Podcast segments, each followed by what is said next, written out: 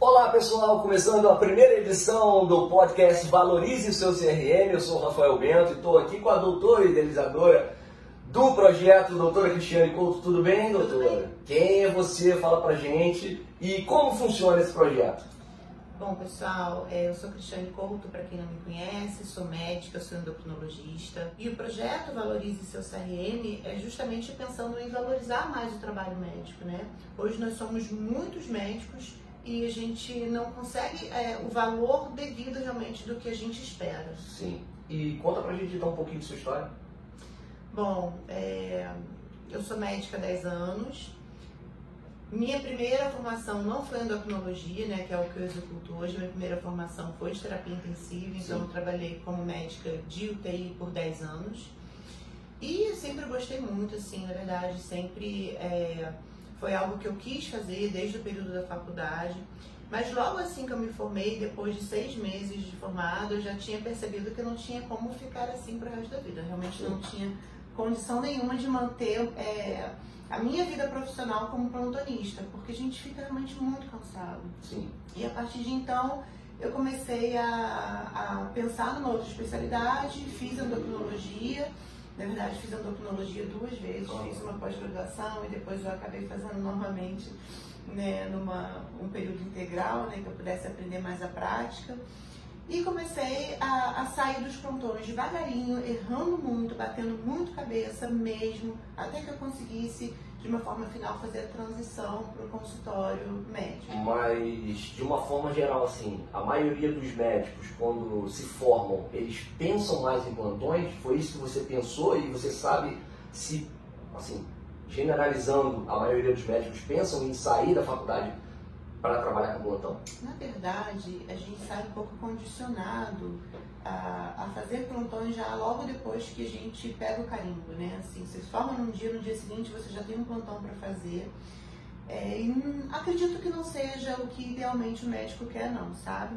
Mas é, a gente acaba sendo condicionado àquilo, começa a ganhar dinheiro e aquilo vai virando uma bola de neve. A gente vai fazendo os plantões, ah, e cada vez pegando mais plantões e a gente começa a ganhar mais, você sai de um status de estudante que você não tinha dinheiro nenhum para nada e você começa a ganhar muito bem nos plantões, porque não é algo ah, ruim realmente, Sim. sabe? Se você fizer plantões todos os dias da semana, tiver de repente uma folga, duas folgas semanais, é claro, 24 horas, né? Falando aqui de plantão de 24 horas. Você consegue tirar aí 40, 50 mil reais por trabalhar muito. Mas você trabalha muito É. e aí você não consegue levar isso realmente muito adiante. Então existem os médicos que pensam na residência, pensam na especialização que eles vão fazer, Sim. mas na maioria das vezes eles não conseguem nem chegar a esse ponto por causa dos plantões. Ou fazem a especialização, mas precisam fazer os plantões para poder ajudar no custo da própria especialização. Né? Então é um pouco pesado essa, essa fase inicial mesmo. Entendi. É, são muitos médicos né, no Brasil inteiro. Como é que, como é que faz para vencer a concorrência?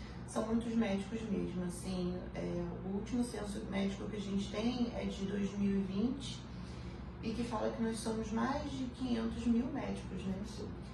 E cada vez mais formados e cada vez mais faculdades. E o ruim, na verdade, não é nem ter tantos médicos, é ter médicos ruins médicos mal formados, porque as faculdades não precisam mais ter a, a mesma condição que tinham há 10 anos atrás, para que o MEC possa liberar essas faculdades, né? justamente com a intenção de ter mais médicos e de que as periferias tivessem um pouco mais de atenção. Mas fato que isso não resolveu muita coisa, porque os médicos se formam até nos estados um pouco é, menores e tudo, mais afastados do grande centro, mas depois eles migram para lá porque é onde eles vão ter mais trabalho. Então isso não resolve muito. Ah, então, na verdade, o que tem acontecido é isso. A, a demanda se mantém praticamente a mesma, a gente não precisa de mais médicos, a gente precisa de médicos mais condicionados, de médicos Eu mais toda a área de trabalho, né? de mais especializados, É. Exatamente. Não é o volume, É. né? Isso não vai resolver. Então, eu não me preocupo muito com a concorrência, não, sabe? Sim. Porque a gente até já comentou sobre isso também, né? Que qualquer profissão você pode ser muito bom, você pode se destacar realmente com muita facilidade, desde que você seja bom, desde que você faça é, diferente realmente, não é aquela frasezinha né, de, de Google, faça diferente. Não, não é, você realmente fazer algo diferente. Porque se você Estudar. fizer igual todo mundo faz, exatamente, você não vai a lugar nenhum, né? Então tem que ter uma certa diferença sim. Tá, então me diz uma coisa, como é que foi a ideia de montar um consultório? Estava muito cansado de plantão, já não, não ganhava tanto, aliás, você ganhava, ganhava relativamente bem, mas estava incomodado com a quantidade de plantões, que a gente sabe que, enfim, dorme fora de casa. É, isso é muito complicado, uhum. porque, para quem não sabe, gente, o Rafael Bento é meu digníssimo marido. E ele passou por tudo isso comigo, né? Porque a gente realmente fica fora de casa, a gente fica fora da família, né? A gente passa por tudo isso muito junto. Mas assim, fato que os plantões, é, eu ganhava bem, não posso dizer que eu não ganhava bem, mas eu não tinha vida. Eu queria poder passear, eu queria tirar um feriado para sair com meu marido, eu queria é, dormir mais em casa. Uma das coisas que eu colocava como meta era isso: eu quero dormir em casa, eu quero dormir na minha cama. Porque no hospital a gente não dorme. Por mais que você tenha um plantão muito tranquilo, você não dorme, você não descansa. E a gente acaba ficando muito fadigado. Então, quando eu terminei a endocrinologia e que eu comecei a atender, é, a gente estava falando de concorrência e tudo, é, a cidade que a gente vive tem alguns endocrinologistas, endocrinologistas bons, e eu até pensei um pouco nisso na fase inicial, eu falei, caramba, vai ser só mais uma, né? Mas eu, eu comecei a, a, formular realmente, montar um consultório e a minha primeira estratégia foi de ter um período da semana, um período, uma tarde por semana, uhum.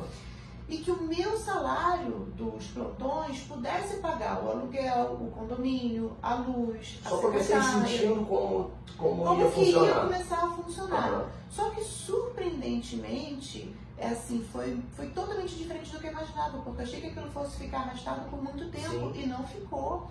Na primeira, no primeiro dia de atendimento, eu atendi um paciente. Eu tenho as minhas agendas antigas até hoje guardadas, né? Isso é legal, né? Eu atendi, poxa, é muito, muito interessante você ver essa evolução. Uhum. E aí depois começaram a surgir três pacientes, quatro pacientes, cinco pacientes, e aí o período já acabou sendo pouco tempo para que eu pudesse atender esses pacientes. Porque na minha área, eu preciso que o paciente volte para poder ver se ele teve alguma evolução no tratamento. Sim. Não é uma, uma especialidade médica que ele vai e não volte mais, né?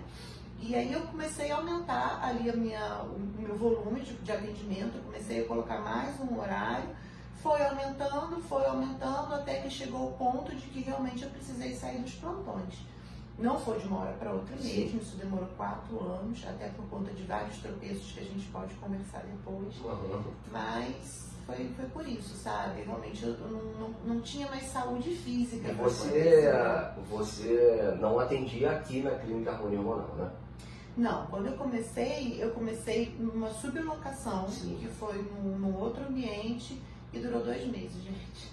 Dois meses só, como eu falei, eu achei que eu fosse ficar muito mais tempo e não fiquei mesmo, e aí logo a gente já migrou pra, aqui para Harmonia. Tá, e teve essa ideia justamente pela demanda. Exatamente é, a procura começou a aumentar muito, sabe? É, e, uma coisa também muito interessante, né, que eu falo muito, aqui tudo bem, é uma cidade menor, mas assim, as pessoas precisam te conhecer de alguma forma. Sim. E o marketing digital é muito importante nisso. Você precisa mostrar para as pessoas que você existe, o que que você faz, o que que, como que é o teu resultado. Então a gente consegue realmente explanar muito o nosso, o nosso trabalho em cima disso. Então, nessa é. época eu já fazia isso. Entendi. E você acha que hoje, sua opinião, é, a mídia social, né, a rede social, é mais forte do que uma TV local, por exemplo? Eu acho. Eu acho muito. Claro que isso depende é, da especialidade. Por exemplo, um geriatra lida muito com pessoas mais idosas, até o próprio cardiologista também. Então, talvez para esse tipo de especialidade o rádio ainda seja interessante, a própria TV, o jornal físico talvez seja mais Sim. interessante, mas para a maioria das especializações é a rede social. E a gente tem que estar tá atualizado junto com, com essas pessoas. Porque minha mãe, por exemplo, sua mãe, por exemplo, que tem mais de 60 anos, elas estão ali na rede social, então é ali que as pessoas vão te procurar. Então né? o marketing é muito mais forte hoje realmente na rede social. Muito que, mais forte. Do que numa TV local, né? Não digo numa, numa grande emissora, eu acho. Sim, mas é muito mais forte. E outra coisa interessante no próprio Google, né? Sim. Quando a gente vai pesquisar sobre qualquer coisa, você quer ir um hotel, quer, enfim, visitar um lugar, você vai para o Google. E hoje em dia, para médico também é assim. Sim. Você quer saber sobre alguém, ou você vai pesquisar lá endocrinologista na cidade tal, ou você vai direto pelo nome do médico. Então Sim. você precisa ser visto para que você comece a ser conhecido E você nunca atendeu plano de saúde, né? Ou já tem? Eu atendi sim, eu já atendi plano de saúde. Quando eu atendi plano de saúde foi numa clínica, que na verdade eu comecei nessa clínica, uma clínica multidisciplinar. Sim. Eu comecei quando eu comecei a segunda pós-graduação de endocrinologia. Eu atendia nessa pós sexta-feira de manhã, só à tarde era livre, então eu atendia à tarde eh, nesse, nesse consultório, nesse ambulatório.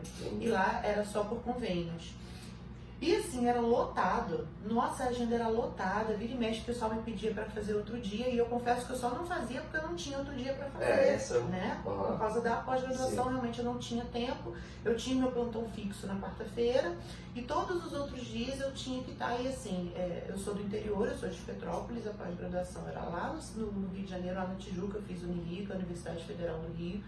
E eu precisava estar lá às 8 da manhã no ambulatório. Sim. Então eu saí de casa às 4 e meia da manhã Aham. para conseguir chegar lá a tempo, ou seja, não tinha mesmo tempo para isso, mas se eu tivesse, eu con- continuaria atendendo ali. Só que com o tempo você percebe que o paciente do convênio não é teu paciente, ele é paciente do convênio. Sim.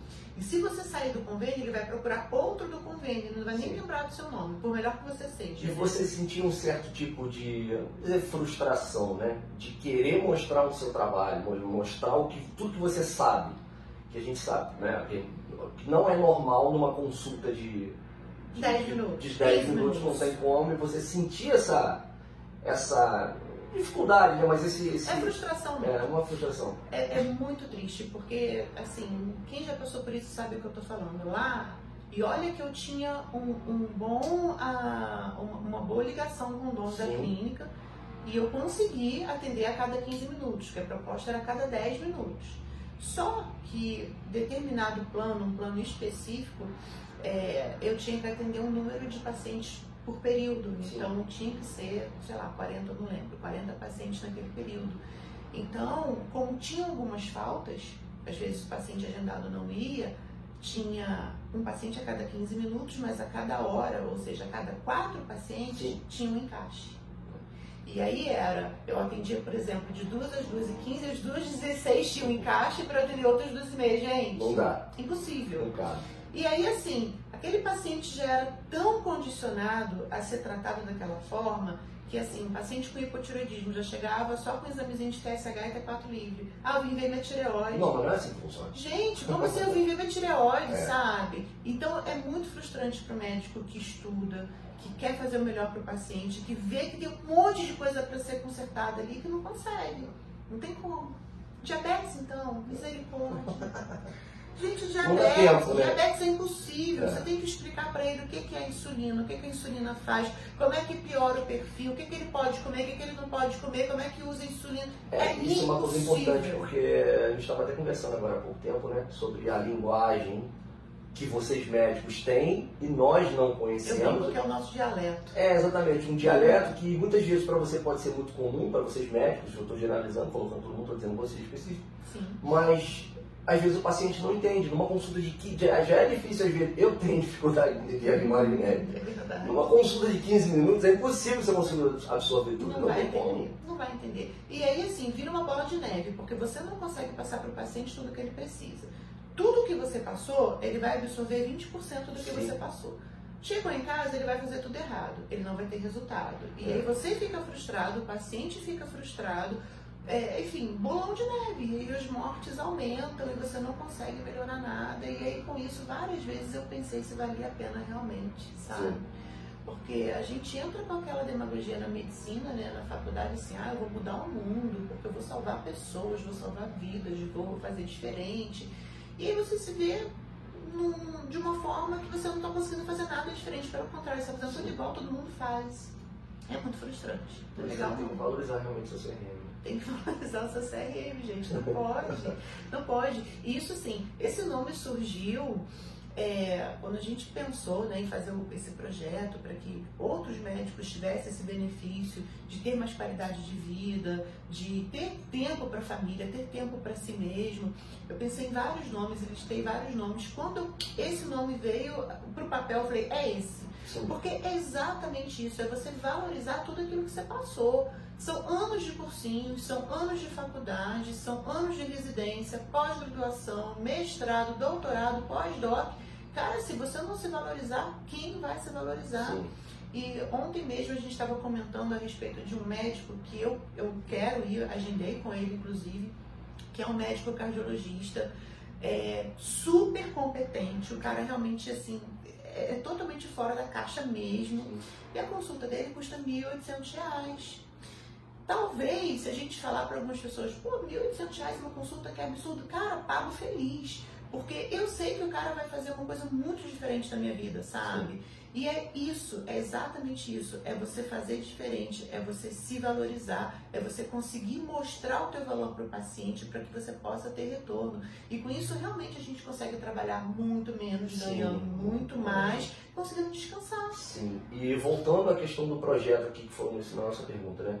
É, você é, é, novo no CSR, no, no seu CRM, no projeto, você não fala somente de consultório, você fala de finanças, você fala de outras coisas também, né? É, é, o projeto, na verdade, ele surgiu via Instagram, né? Sim. Depois a gente acabou de colocando no, no YouTube, no, no Facebook e agora também como podcast, pensando em, em trazer para o médico uh, várias formas que ele possa ouvir algumas dicas de tudo aquilo que eu aprendi até hoje. Então são 10 anos aí nessa brincadeira, muito mais intensa de dois anos para cá. Mas assim, a, a, verdade é que quando a gente sai da faculdade, a gente aprende muito bem a forma como ser técnica, a como você exercer a medicina. Você consegue. Embora algumas pessoas tenham mais tendência à emergência, outros para CTI, outros não gostam disso de jeito nenhum, vão para a área clínica ou para a área cirúrgica, você faz a parte técnica muito bem, pelo menos é isso que a gente espera do médico. Mas a gente não aprende a ser empresário e é isso que você passa a ser. Você é, no mínimo, um autônomo, né? No mínimo, você tem ali, uh, você é um profissional liberal, uhum. mesmo que você dê plantões. E aí você tem a possibilidade de você dar plantão por PJ, que é pessoa jurídica, ou você ser contratado por uma grande instituição, um hospital, por exemplo, que é o CLT, ou você fazer como freelance Ninguém explica isso. Sim. A gente não sabe. Sim. E médico não sabe mesmo essas coisas. Uhum. E mesma coisa para consultório, né? A gente tem uma variação muito grande de imposto de renda. Você tem que saber onde você se enquadra, sem pessoa física, sem pessoa jurídica. A gente tem uma variação aí de 6 a 27,5% de imposto de renda. Então, sim, o projeto tem, tem toda a área de gestão, sim. tem toda a área voltada. É, para marketing digital, tem todo o, o projeto lançado para como tem que ser sua atendente, suas secretárias, pessoas que estão ali ao seu redor. Mas o objetivo principal é fazer você sair dos plantões e conseguir montar o seu consultório físico, atendendo a sua especialidade, conseguindo ganhar pelo menos o que você já ganha nos plantões, que a gente estima que sejam aproximadamente 50 mil reais. Sei. E, e o projeto não é destinado então somente a recém-formados? Não. É, é, e sim também médicos que talvez não estejam meio perdidos, assim, vamos dizer. É, na verdade sim. Não é um projeto... perdido, né? Mas é, é, meio que estacionado, talvez. Esse é o perigo da estabilidade.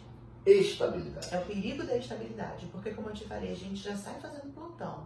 Você está ganhando dinheiro, está pagando suas contas, compra um carro aqui, compra um apartamento ali e tal, você acha que está tudo bem, está se matando, mas que se dane, vamos embora e você se considera estável. A verdade é que é uma falsa estabilidade. Sim. Porque de hoje para amanhã realmente você pode perder esses plantões.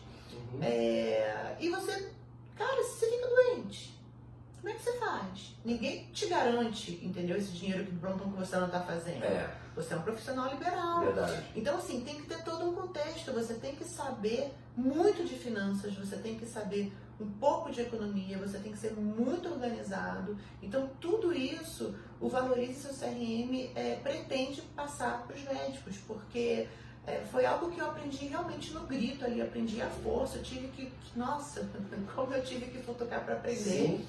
Mas, assim, foi algo que me fez crescer muito. Então, o que eu quero é mostrar o caminho das pedras, é realmente mostrar que é possível a gente ter vida, a gente trabalhar com o que a gente gosta e fazer com que o médico seja realizado profissionalmente também. Perfeito, doutor. Chegamos então ao final do nosso primeiro episódio do podcast Valorize seu CRM. A proposta é que a gente faça mais vezes, né? Realmente, Sim. assim, essa é um assunto introdutório para que você saiba o que é o projeto, Sim. saiba quem eu sou, né, de como surgiu. Mas se de repente você caiu aqui no podcast e ainda não segue a gente nas redes sociais, é só procurar lá, valorize seu CRM. Muito importante. Estamos no YouTube, Facebook, estamos no Instagram também. Os vídeos são diários, de dicas. É, a gente recebe algumas perguntas já que a gente consegue sanar com bastante facilidade. Mas assim, é interessante, primeira coisa realmente, você pensar que pode ser diferente daquilo que você está fazendo. A gente não precisa é, viver essa vida de plantão, de correria, é, de riscos é. o resto da vida. Eu costumo falar que isso sim é muito válido quando a gente é acadêmico, até quando a gente está na residência, ok, porque a gente é meio escravo mesmo. Uhum. Depois disso, não. Depois disso chega, né? A gente chega. tem que poder escolher a nossa qualidade de vida. Né? Chega. Então tá bom, gente. Um abraço e até a próxima. Tchau. Tchau, tchau, gente.